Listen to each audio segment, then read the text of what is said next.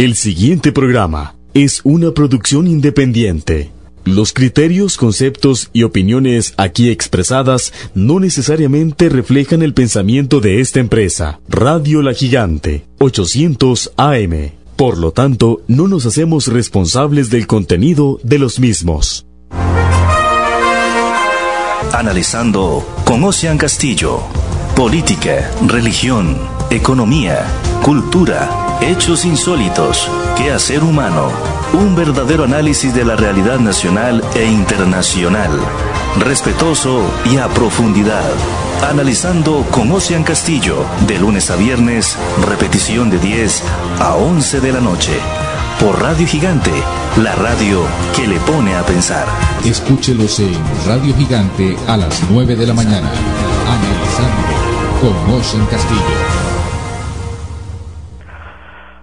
Muy buenos días, muy pero muy buenos días amigas y amigos de este espacio analizando con Ocean Castillo el día de hoy jueves, jueves primero de octubre del año 2020. Un gusto, un placer estar con ustedes como siempre que tenemos esta oportunidad. Este encuentro de todas las mañanas de 9 a 9 y 55 de la mañana, la retransmisión de este espacio, no lo olvide usted, de 10 a 10 y 55 de la noche a través de eh, Radio Gigante 800 AM, la radio que le pone a pensar. Hoy eh, la edición en vivo de este programa se está pasando exclusivamente por Facebook Live. Eh, hay una hay un corte de fluido eléctrico eh, importante y hay problemas por la vía tradicional eh, por la que se transmite este espacio. De ahí que repito la edición en vivo se está transmitiendo vía Facebook Live. Esta edición queda obviamente grabada para si Dios quiere ya en horas de la noche eh, tener resueltos todos los problemas que se están dando en este momento y poder por la vía tradicional eh, pasar esta eh, esta retransmisión sería ya del programa del día de hoy. De ahí que un gusto un placer estar con ustedes a través en esta edición de estreno del Facebook Live y esperando que para horas de la noche podamos estar ya por la vía tradicional en la retransmisión son las ventajas también de la tecnología, amigas y amigos. Hace unos años atrás esto no hubiese sido posible y eh, no hubiésemos podido estar en contacto con ustedes eh, a través de Radio Gigante 800 AM. Facebook Live a través de Radio La Gigante 800 AM. Unos minutos después de finalizada la transmisión, compartimos este vínculo con nuestras amigas y amigos en redes sociales, eh, nuestras amigas y amigos particulares en redes sociales, sino también ah, compartimos la transmisión con las amigas y amigos eh, que eh, le han dado me gusta y siguen la página de Facebook de Analizando Conocean Castillo, de ahí que también a través de esta página va a quedar esta eh, esta edición de estreno del programa del día de hoy, repito, unos minutos después de finalizada la transmisión. También em, eh, vamos a hacer las gestiones propias para la grabación en formato MP3, de modo que se vaya actualizando la plataforma de Spotify. Quiero eh, anunciar de una vez, ayer nuestro amigo colaborador que está eh, actualizando constantemente la plataforma de Spotify. Eh, nos decía que hay un atraso en la sincronización de los programas que le enviamos ayer. Ayer le enviamos dos programas, propiamente el de antier y el de ayer. Eh, en horas de la tarde él nos comunicaba que había un retraso en la sincronización de em, de eh, de, de estos programas en la plataforma de Spotify. Por ejemplo, y es para que vean, ya don Edwin Barras eh, nos está diciendo, bueno, que no se oye por, por la radio tradicional el, programa. Estamos explicando precisamente esta, eh, esta situación que se está dando el día de hoy en pero estamos con ustedes a través de la vía del eh, Facebook Live aquí en Radio Gigante. Radio La Gigante 800 AM, Radio La Gigante 800 AM, recuerden, es la página de Facebook por la que estamos transmitiendo el día de hoy, esperando que la retransmisión por la vía tradicional pueda, eh, pueda darse.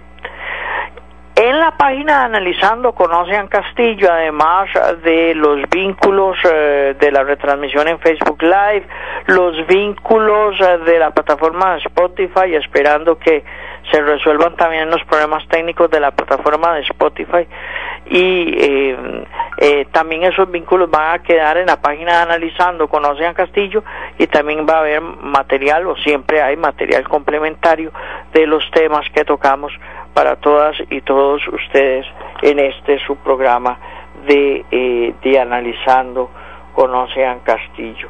No es de extrañar, amigas y amigos, que el día de hoy y los oyentes que nos escuchan por la vía tradicional pues extrañen, pero eh, les rogamos también a los que nos escuchan por, eh, por, por Facebook Live eh, si pueden correr la voz con amigos y conocidos que nos escuchan exclusivamente por la vía tradicional, pues también que les avisen que estamos transmitiendo por el Facebook Live. Recuerden la página Radio La Gigante 800 800 AM.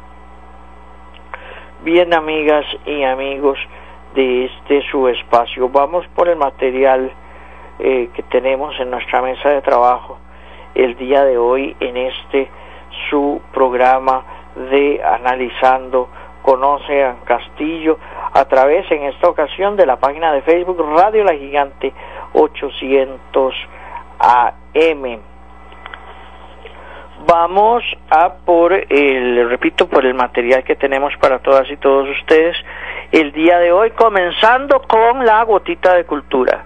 Vamos por la gotita de cultura.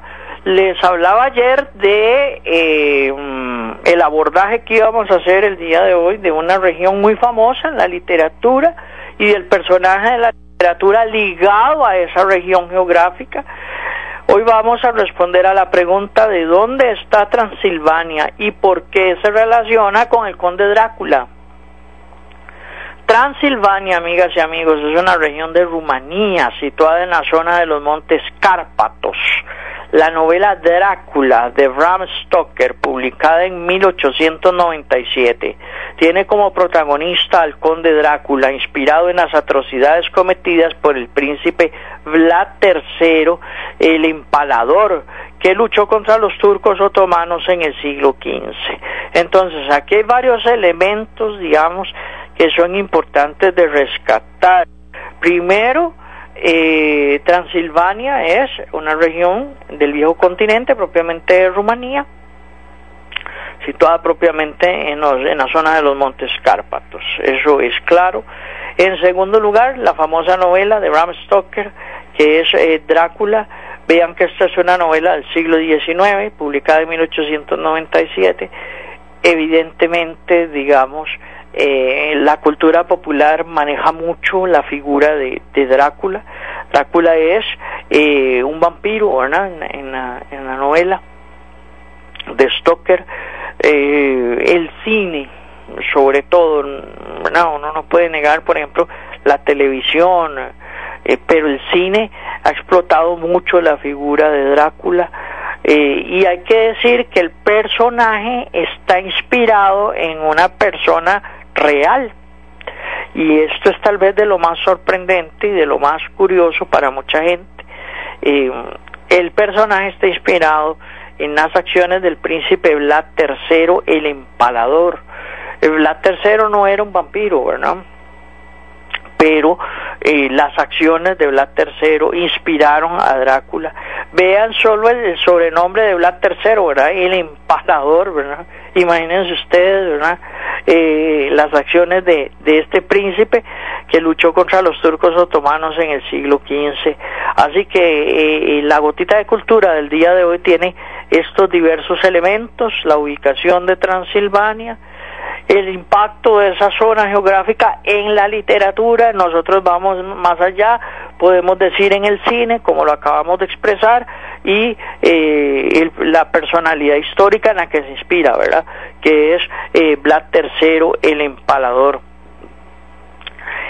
mañana, si Dios quiere, si Dios lo permite y nos da vida, y estamos con ustedes en una nueva edición de Analizando Conocen Castillo y una nueva edición de Gotita de Cultura, vamos a hablar de qué significa Yugoslavia. Vamos a recordar ese nombre, Yugoslavia, y eh, un poquito del contexto histórico de Yugoslavia, eh, también eh, recordando eh, la vean que la geografía y la historia están altamente ligadas, eso es totalmente es cierto.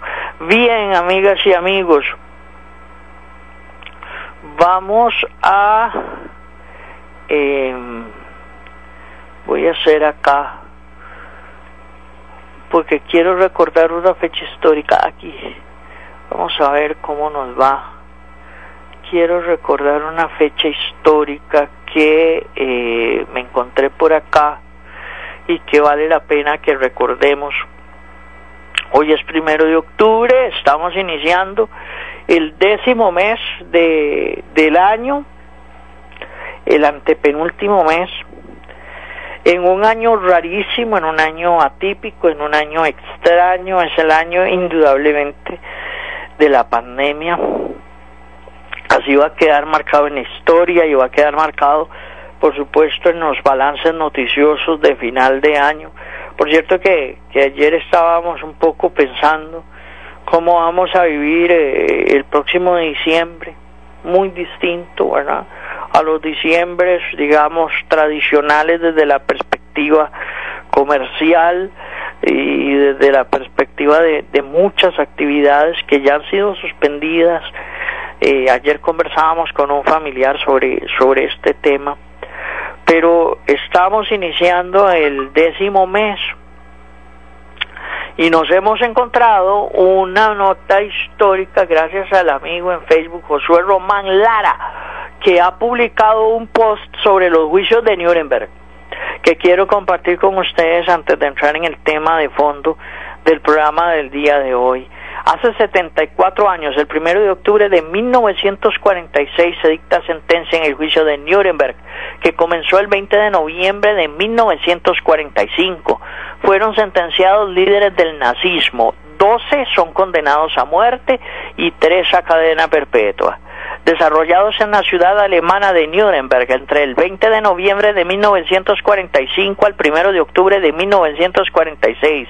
El proceso que obtuvo mayor repercusión en la opinión pública mundial fue el conocido como juicio principal de Nuremberg o juicio de Nuremberg, dirigido a partir del 20 de noviembre de 1945 por el Tribunal Militar Internacional TMI establecido por la Carta de Londres en contra de 24 de los principales dirigentes supervivientes del gobierno nazi capturados y de varias de sus principales organizaciones.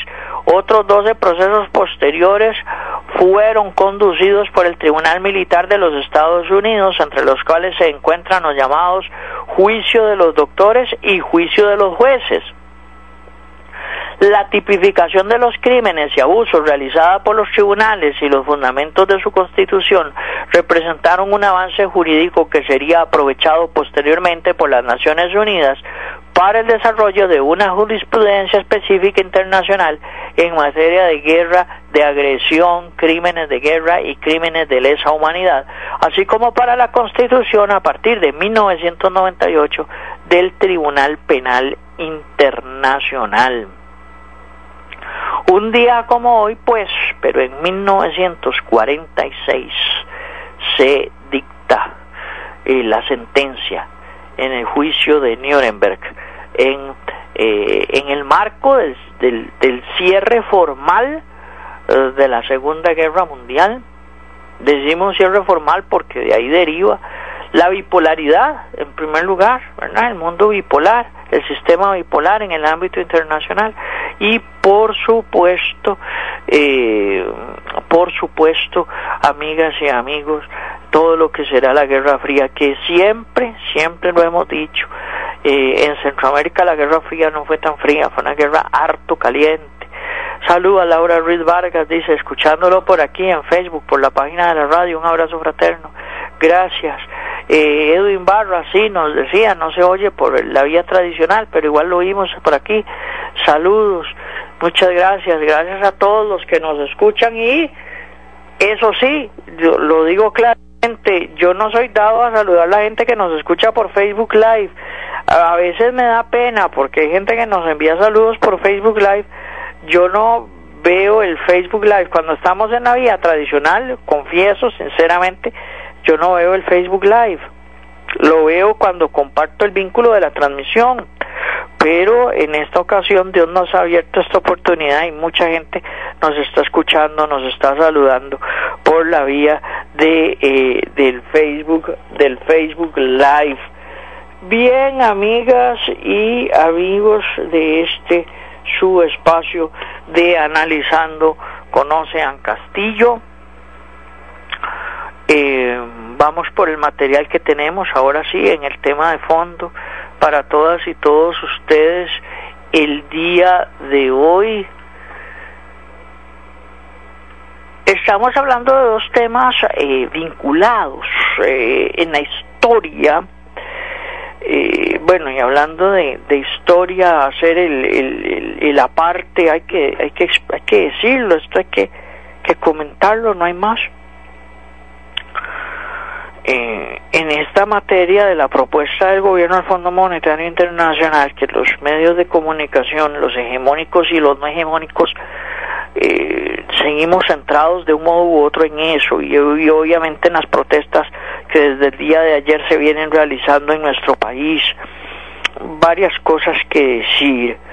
Eh, primero, eh, las palabras del señor presidente de la República, don Carlos Alvarado, eh, comparándose con don Juanito Mora, ¿verdad?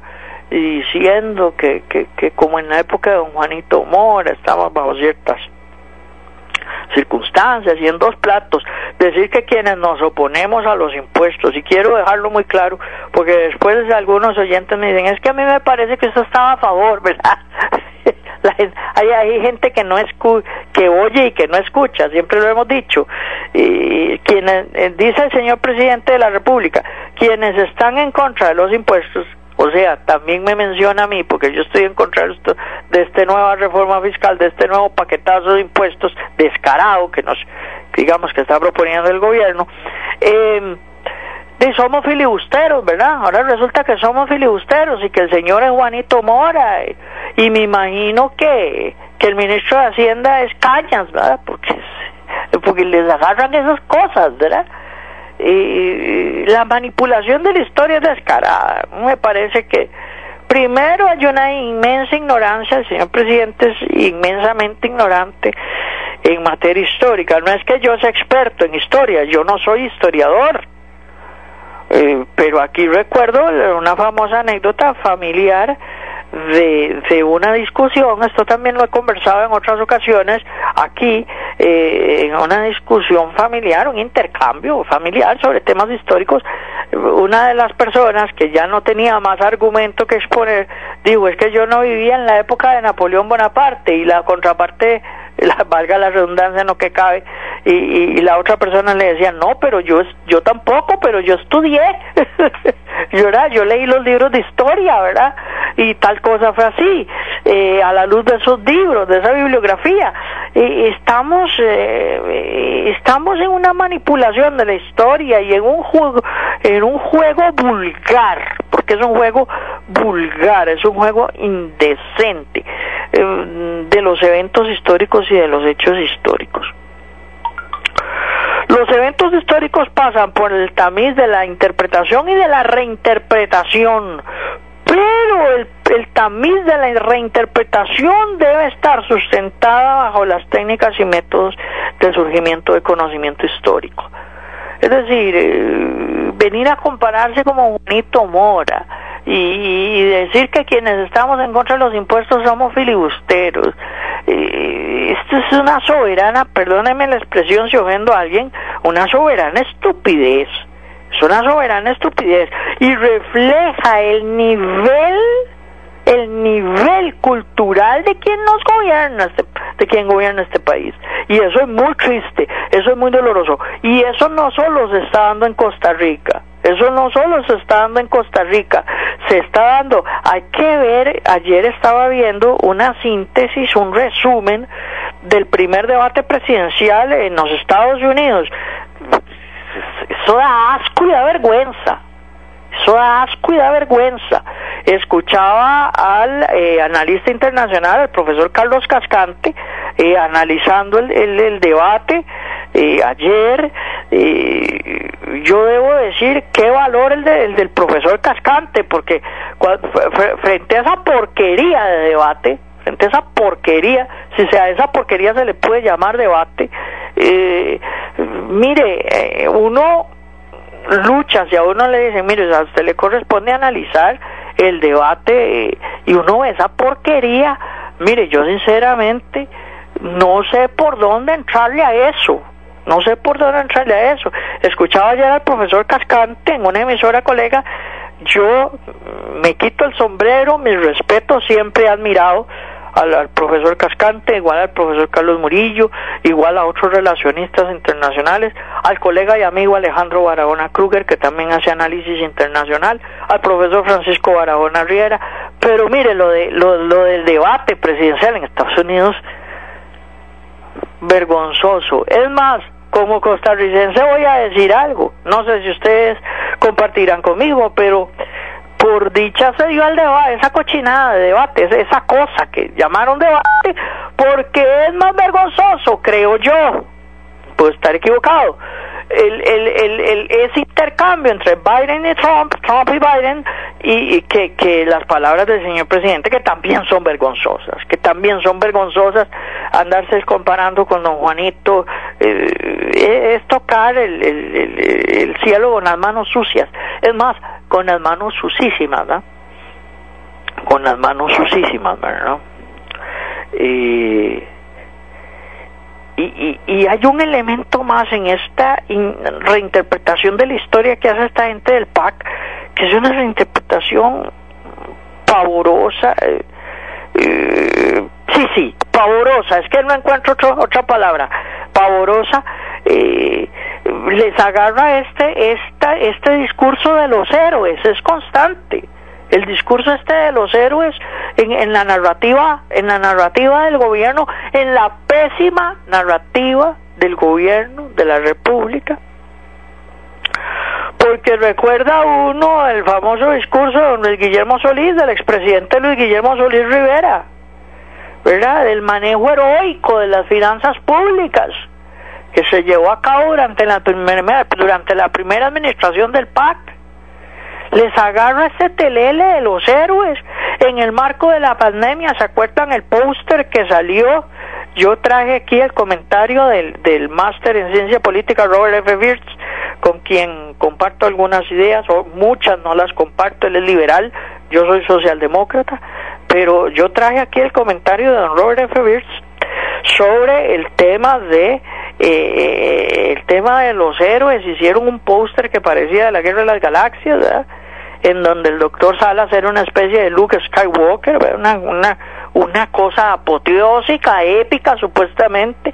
Vean la situación en la que estamos eh, actualmente. No voy a entrar en el tema, ya hemos hablado mucho también en programas anteriores sobre el manejo político de la COVID-19, pero eh, les ese, este, este es como un delirio esta cosa, ¿verdad? Es como un delirio, pero además en la flaqueza de los argumentos, en la flaqueza de los argumentos del gobierno de la República, es muy doloroso observar cómo leen la historia. Bueno, lo de don León Cortés, lo de don León Cortés, es, es una reinterpretación de la historia torcida y altamente marxista, también hay que decirlo, eh, pero, pero, pero es que digamos, la beta marxista en el abordaje de los hechos históricos tienen importantes elementos de seriedad. Uno no puede decir eh, que la beta histórica marxista de interpretación o la escuela histórica marxista eh, de interpretación histórica sea la chabacanería en la que han convertido esta gente la, la reinterpretación de la historia de Costa Rica ¿ah? o la historia del mundo, donde agarran figuras como Carmen Lira y hacen y dicen cosas eh, totalmente fuera de, todo contexto, de toda proporción. no sé, eh, estamos pasando por tiempos muy difíciles en, en diversas materias, en materia política, en materia económica, en materia social. Eh, no analizamos aquí, pero también en algún momento va a ser insumo de análisis la encuesta de Sid Gallup que refleja claramente eh, a todas luces eh, cómo el, el, el, colectivo, la sociedad costarricense está asimilando este, este montón de barbaridades que están sucediendo en el país. Pero repito, no es solo en Costa Rica. Eh, ver la porquería de, de, lo acaecido en Estados Unidos, que es denominado primer debate presidencial, óigame, asqueroso, asqueroso. Y quiero decir algo más, esto es muy personal, esto que voy a decir, no lo digo en el ámbito de la utilización de, de las categorías de ciencia política o de relaciones internacionales, no, no, no, es un comentario muy, muy personal. Yo no sé cómo hay gente que dice que Trump es cristiano, yo no entiendo eso, no me cabe eh, en la cabeza y tengo poco pelo en la cabeza como para tener más espacio como para que me quepan ciertas cosas, pero, pero yo no entiendo de dónde sacan que Trump es un hombre cristiano, un tipo que es capaz de ser un, em, un bobalicón como es Trump, un tipo que es un verdadero, eh, voy a usar la palabra, no me gusta usarla, pero la voy a usar, un verdadero buleador, un verdadero matón, eso es lo que es ese señor, un matón, un matón vulgar e indecente. Esa es la realidad. No digo que Biden es un santo, para nada. Biden es un político de media tabla hacia abajo con, con, con importantes oscuridades en su ámbito en su ámbito político, con una vida muy sufrida en lo personal, de eso hablamos en programas pasados. Esto también tenemos que retomarlo, pero oiga, lo de Trump es asqueroso. Meterse con la familia, meterse con los hijos del candidato demócrata, asqueroso, vulgar, indecente. Vamos, el señor es estadounidense, pero nosotros tenemos una, un, un, un, epíteto muy duro en términos eh, hispanoamericanos, creo que latinoamericanos, un pachuco, viejo pachuco, indecente. Pero bueno, hay gente que apoya a Trump en Estados Unidos y fuera de Estados Unidos.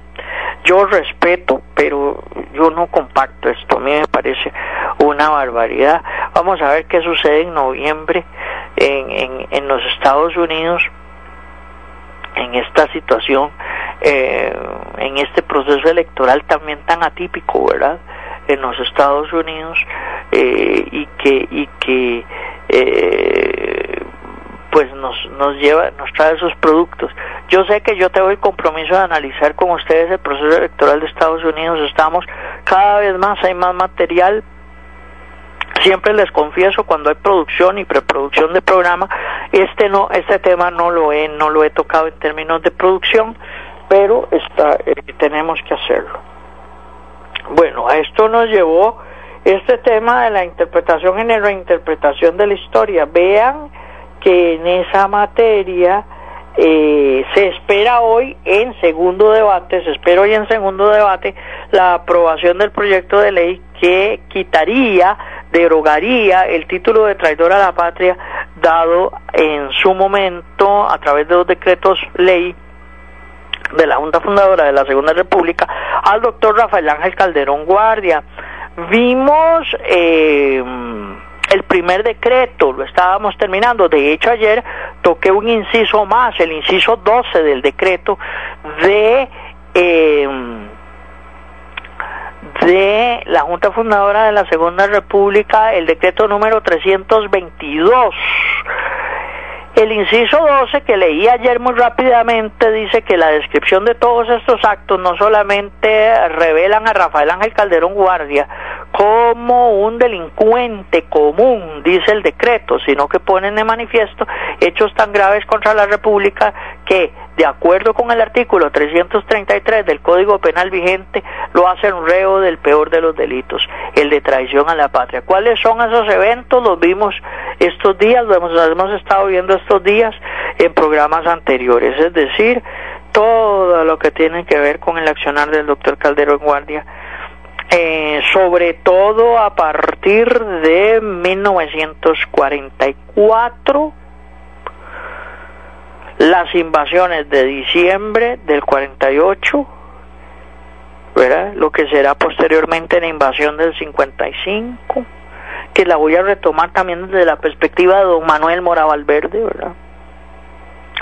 que también están concatenados estos hechos con don Manuel y que les debo también una parte de la semblanza de don Manuel Mora Valverde a raíz de algo que comentaba con mi querido amigo y colega de radio Maynor Ocampo Chacón y es que este programa se mueve entre la coyuntura y, y, lo que en periodismo se llama inactuales, ¿verdad? Eso es, eso es así. Eh, nosotros nos movemos en esta tensión en la que tenemos que hablar de temas de actualidad y temas históricos, pero esto esto está concatenado obviamente con la figura de don Manuel Mora Valverde, la década de los 40, la década de los 50, y ya voy a retomar también a don Manuel. Pero vean que sobre todo, sobre todo, el tema de la, de la invasión a Costa Rica eh, es uno de los temas que más pesa para declarar traidor eh, desde la perspectiva de la Junta Fundadora de la Segunda República al doctor Rafael Ángel Calderón Guardia dice que la descripción de todos estos actos, inciso 12, no solamente revelan, revelan a Rafael Ángel Calderón Guardia como un delincuente común, vean cómo lo tratan, como un delincuente común, sino que ponen de manifiesto hechos tan graves contra la República que de acuerdo con el artículo 333 del Código Penal vigente, es decir, del Código Penal vigente en 1948-49, lo hacen reo del peor de los delitos, el de traición a la patria.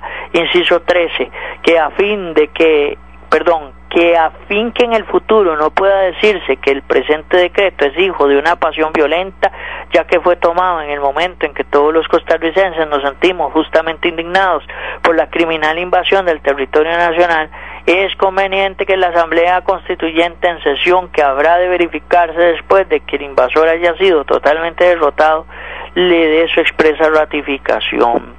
Entonces, de nuevo, vean que el último inciso del decreto, de la justificación del decreto, del considerando, de los considerandos del decreto, tiene una implicación más allá del contexto histórico en el que se da el decreto. Dice, que a fin que en el futuro no pueda decirse que el presente decreto es hijo de una pasión violenta, ya que fue tomado en el momento en que todos los costarricenses nos sentimos justamente indignados por la criminal invasión del territorio nacional, vean que ese es el peso del por qué se le da el título de traidor por la invasión del territorio nacional en diciembre del año respectivo. Es por eso, ¿verdad? Que eso se va a replicar en el 55, ¿verdad? Eso se va a replicar en el 55. De hecho, recordemos, lo voy a volver a decir, ya ligado a la figura de don Manuel Mora Valverde, eh, donde don Manuel no tuvo nada que ver en esos eventos, ni tampoco en la invasión de diciembre del 48, no tuvo nada que ver don Manuel, ni el Partido Vanguardia Popular, pero... Eh, eh, esa acción es eminentemente, voy a decirlo así, es eminentemente calderonista es eminentemente calderonista. Y en razón de la invasión de diciembre del 48 es que se declara traidor a la patria, haciendo un balance de las sombras del doctor, digamos, en los ocho años, se declara al doctor Rafael Ángel Calderón Guardia como traidor. Se declara al doctor Rafael Ángel Calderón Guardia como traidor a la patria. Dice, eh, es conveniente que la Asamblea Constituyente en sesión, que habrá de verificarse después de que el invasor, vean que estamos en el contexto de esa invasión, haya sido totalmente derrotado de su expresa ratificación. Es decir, y esto lo hizo la Junta Fundadora de la Segunda República. El decreto fue enviado a la Constituyente. La Constituyente no lo ratificó la constituyente no lo ratificó. Entonces, he hablado ampliamente del considerando, cierro con lo que se decreta, dice, de que por tanto decreta. Artículo primero, declarar a Rafael Ángel Calderón guardia traidora a la patria. Artículo segundo, solicitar a la Asamblea Constituyente la ratificación expresa de este decreto dado en el Salón de Sesiones de la Junta Fundadora de la Segunda República San José, a los 15 días del mes de diciembre de 1948. José Figueres, Otilio Late, Benjamín Odio, Benjamín Odio Odio, Gonzalo Vaso Segreda, Fernando Valverde Vega, Francisco José Orlich Polmarcis, Uladislao Gámez Solano, Edgar Cardona Quirós, Raúl Blanco Cervantes, Bruce Macís Diviasi, Benjamín Núñez Vargas, el secretario general de la Junta, Daniel Oduber Quirós. Vean que en ese momento don Daniel Oduber es el secretario, general, el secretario general, no, el secretario de la Junta. Luego será sustituido por don Alberto Cañas Escalante. Vean esos nombres, ¿verdad? Sí, son nombres de la historia. José Vigueres, Otilio Late, Benjamín Odio Odio, Gonzalo Facio Segreda, Fernando Valverde Vega, que, Valverde Vega era, ¿verdad? También el nombre de un cantón. Francisco José Orlich Balmacich, pero eh, Valverde Vega no en nombre por, por don Fernando, sino por el, por el doctor, ¿verdad?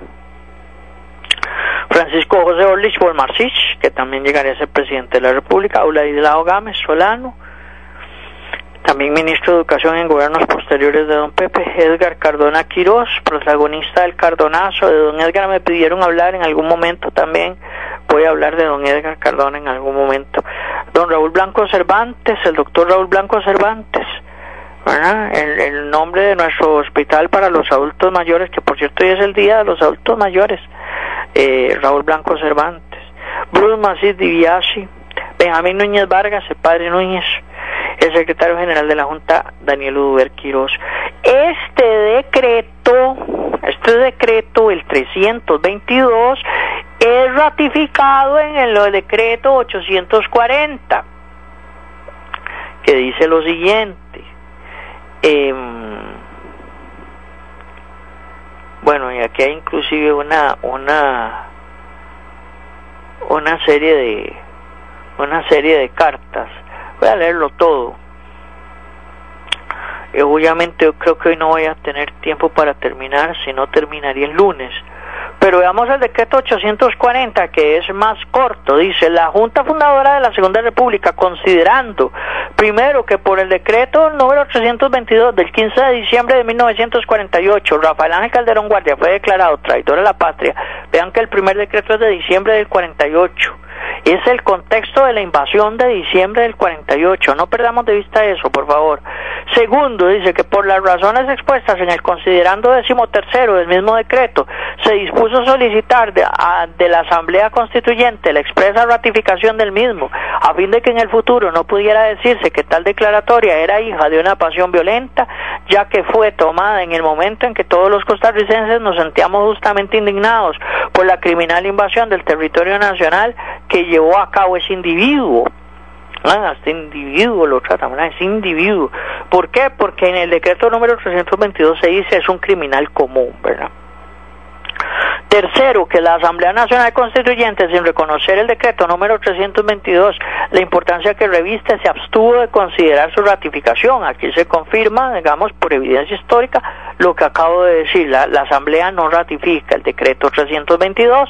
Dice, cuarto, que transcurrido ya casi un año desde los últimos sucesos dolorosos promovidos por Rafael Ángel Calderón Guardia, siguen estando vivas en el ánimo de los costarricenses las razones que dieron origen al decreto citado y examinadas las mismas con espíritu sereno, resulta que fueron justas. Por tanto, decreta, artículo 1, confirmas el decreto número 322 del 15 de diciembre de 1948, salvo en lo que respecta a la ratificación que el mismo debía haber hecho la Asamblea Nacional Constituyente. O sea, como la Asamblea Nacional Constituyente no ratifica el 322, surge la ratificación vía decreto ejecutivo 840. Dice, dado, este es, este es el decreto, el decreto 840 es más corto, entonces tiene un único artículo, repito, confirmas el decreto número 322 del 15 de diciembre de 1948, salvo en lo que respecta a la ratificación que el mismo debía que del mismo debió haber hecho la Asamblea Nacional Constituyente, dado en el Salón de Sesiones de la Junta Fundadora de la Segunda República, San José, a los siete días del mes de noviembre de 1949. José Figueres, Fernando Valverde Vega, Gonzalo Facio Segreda, Francisco José Orlich Volmarcicio, Ladislao Gámez Solano, Raúl Blanco Cervantes, Bruce Macías Diviaz y Benjamín Núñez Vargas, por el secretario general de la Junta, Alberto Cañas.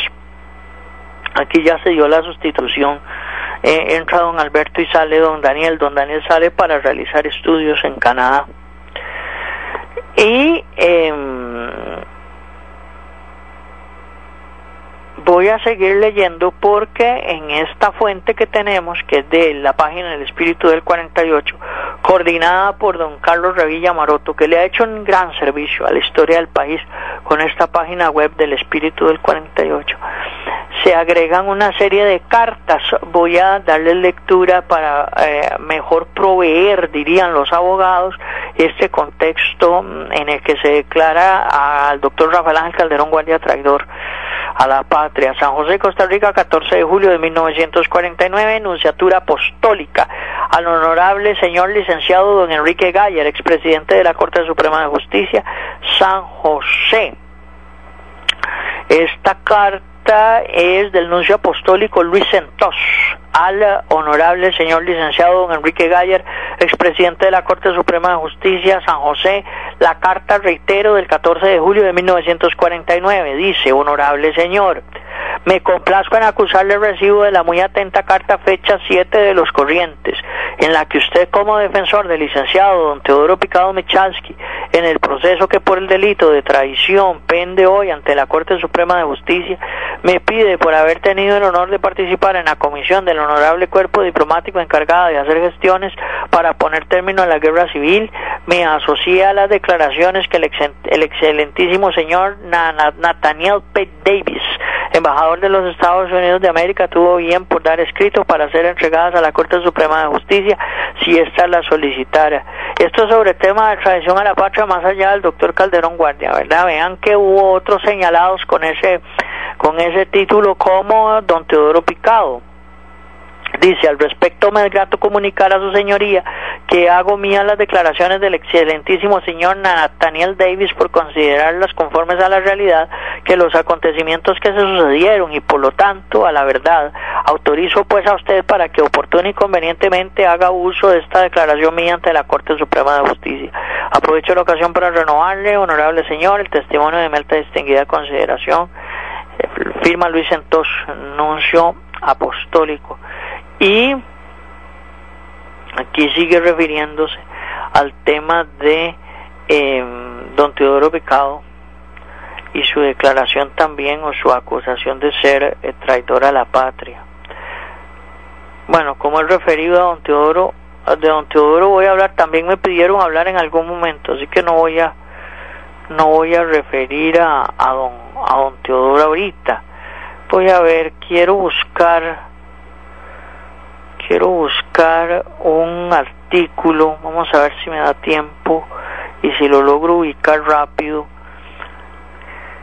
que eh, precisamente don Carlos Revilla Maroto escribió sobre este tema y que me parece eh, importante porque él hace unas aclaraciones sobre el término de traición,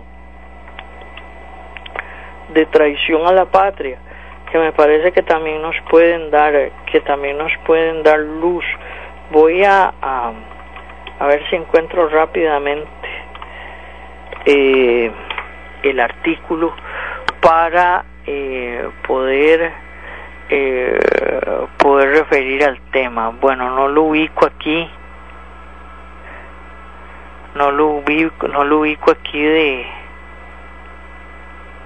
no lo ubico aquí de, de, entrada. Vamos a ver si por este otro lado, si no lo busco después, eh, porque don Carlos Revilla habló del tema, habló del tema y, ahí son unas aclaraciones muy importantes. Vamos a ver si, si por este lado, si no paso a, a, a don Manuel Mora y a la y a la semblanza que estábamos desarrollando y que nos ha permitido concatenar eh, concatenar el tema. Creo que aquí está. No, no está aquí. Eh, bueno, no, no lo ubico. No, no lo ubico. Y es una lástima porque eh, es una lástima porque él hace él hace importantes aclaraciones sobre el tema. Si no lo voy a ubicar después, porque es importante. Carlos nos da, nos, nos hace un, un interesante, un interesante análisis que me parece, voy a tratar de ubicarlo por acá, voy a hacer el último intento para para traerles el dato, si no lo busco después y se los traigo a ustedes porque creo que Carlos hace una serie de em, de aclaraciones sobre el término que son importantes. Voy a hacer un último intento, amigas y amigos. Cosas que pasan en vivo. Vamos a ver si lo encuentro. A ver si lo logro ubicar. Pero me parece que vamos a ver Eh, vamos a ver si en esta última búsqueda lo logro encontrar. Si no, si no va para, si no va a ser para luego. Em,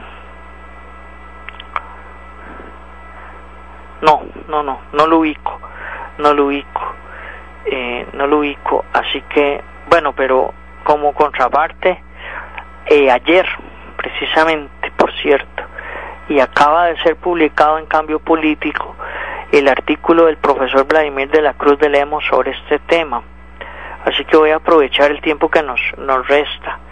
Mientras busco el, el, texto de Revilla, que se los traería el lunes, dice eh, el profesor Vladimir de la Cruz de Lemos, el doctor Rafael Ángel Calderón Guardia, traidor, preso y libre este texto apareció en la columna Pizarrón el día de ayer en el periódico La República y acaba de ser publicado en el medio digital Cambio Político del Centro de Estudios Democráticos para América Latina, CEDAL.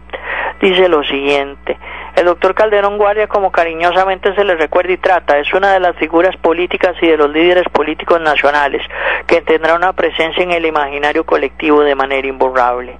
A él se asocian la fundación de la Universidad de Costa Rica, la Caja Costarricense de Seguro Social, la promulgación del capítulo de las garantías sociales y del Código de Trabajo, eh, casas para los trabajadores mediante el programa de las casas baratas, tierra para los campesinos en esa década que todavía habían tierras para entregar para procesos de colonización, lo que el Partido Comunista de Costa Rica había impulsado a principios de esa década hacia el norte del Valle Central, políticas de precios fijos para los productos agrícolas, protección a las industrias cafetaleras, azucareras y tabacalera, impuso a las cooperativas agrícolas y restablecimiento de la enseñanza religiosa en los colegios y escuelas, y el arreglo de límites con Panamá y el amojonamiento de, de la frontera con Panamá, la derogatoria de las leyes liberales, la creación del Conservatorio Nacional de Música, el Código de Educación, el impulso a la organización de una gran cantidad de colegios profesionales, el Código Sanitario, la pavimentación de San José, el muelle del estero de Punta Arenas, la planta eléctrica de Liberia, la construcción del Estadio Nacional en La Sabana, el viejo Estadio Nacional, ¿va?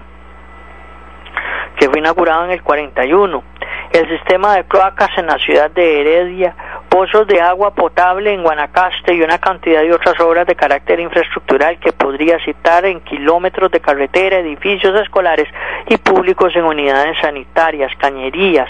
Del mismo modo, participó eh, valientemente del lado de los aliados en la Segunda Guerra Mundial, enfrentando al eje nazi fascista con su solidaridad y declaratoria de guerra Alemania, Japón e Italia. Aquí sobre este tema hay que decir algo. En el libro El otro Calderón Guardia del profesor, del periodista Guillermo Villegas Hofmeister, que es una amplia entrevista, en realidad es una, el libro es una entrevista larga, perdón, a la ex primera dama Ivonne Clays.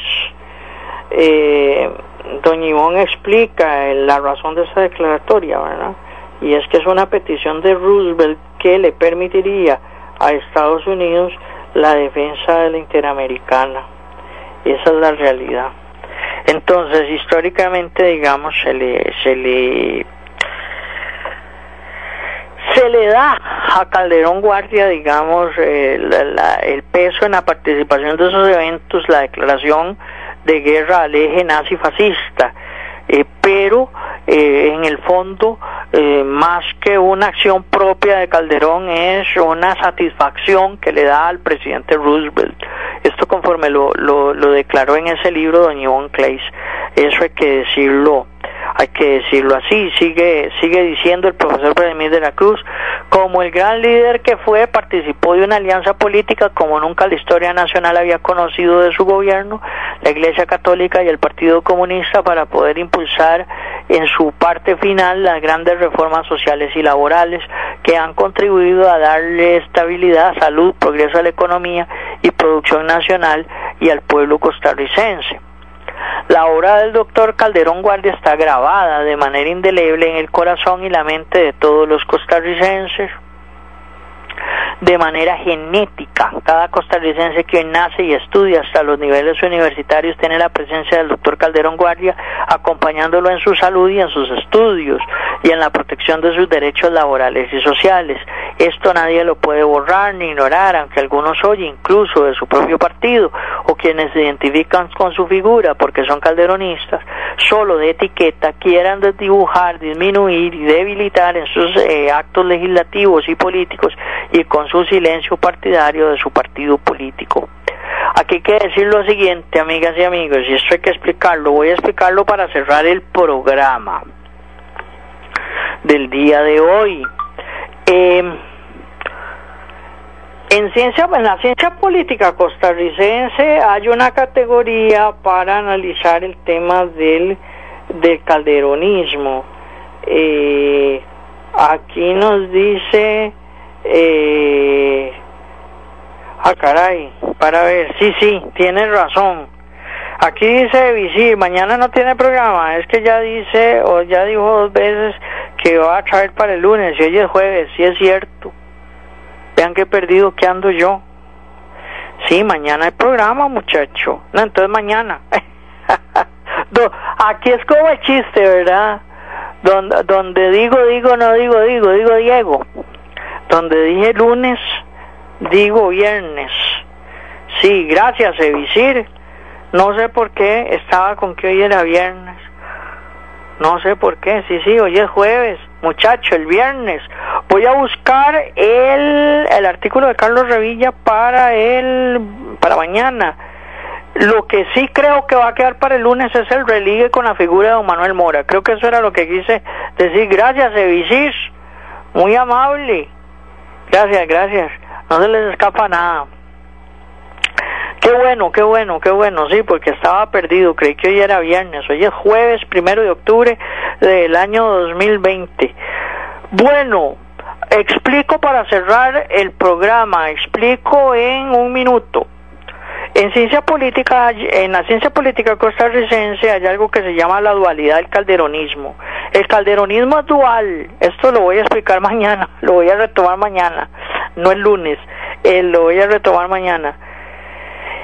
Históricamente el calderonismo está ligado a esta obra de Calderón Guardia, pero en la acción política posterior no están ligados a la acción de Calderón Guardia, es más liberal, es más liberal, es más, es más neoliberal. El calderonismo posterior a Calderón Guardia. Eh, retomo mañana, retomo mañana. Gracias, Evisir. Sí, sí, yo iba a decirle feliz fin de semana, según yo, ¿ah? para, para despedir el programa del día de hoy. No, no, no, mañana hay programa, así que vamos en orden. Eh, si Dios quiere y si ya todo está arreglado, eh, hoy en la noche este programa va a ser retransmitido por la vía tradicional, por la, por la vía tradicional. A las 10 de la noche la retransmisión del programa. Eh, también en unos minutos voy a compartir el vínculo de la retransmisión con las amigas y amigos eh, de mis amigas y amigos particulares en redes sociales, no solo con ellos, sino también con eh, las amigas y amigos del, de la página de Analizando Conocean Castillo. Eh, esperamos la grabación en su momento, vamos a ver cómo resolvemos esto de la grabación en MP3 del programa porque nos está acompañando Manrique Marín en la cabina de Gigante. Vamos a ver cómo resolvemos ese tema. Creo que no va a haber ningún inconveniente para en su momento eh, este programa en formato MP3 sea subido a la plataforma de Spotify y sea otra alternativa. Y eh, esperamos, repito, la retransmisión por la vía tradicional a las 10 de la noche. Gracias, Evisir. Que tengan un lindo resto de mañana que tengan una preciosísima tarde, que tengan una bendecida noche. Y ahora sí, gracias a la corrección de Visir, hasta mañana si Dios quiere. Chao. El programa anterior fue una producción independiente. Los criterios, conceptos y opiniones aquí expresadas no necesariamente reflejan el pensamiento de esta empresa. Radio La Gigante, 800 AM. Por lo tanto, no nos hacemos responsables del contenido de los mismos. Analizando con Ocean Castillo. Política, religión, economía, cultura, hechos insólitos, quehacer humano. Un verdadero análisis de la realidad nacional e internacional. Respetuoso y a profundidad. Analizando con Ocean Castillo, de lunes a viernes, repetición de 10 a 11 de la noche. Por Radio Gigante, la radio que le pone a pensar. Escúchelos en Radio Gigante a las 9 de la mañana. Analizando con Ocean Castillo.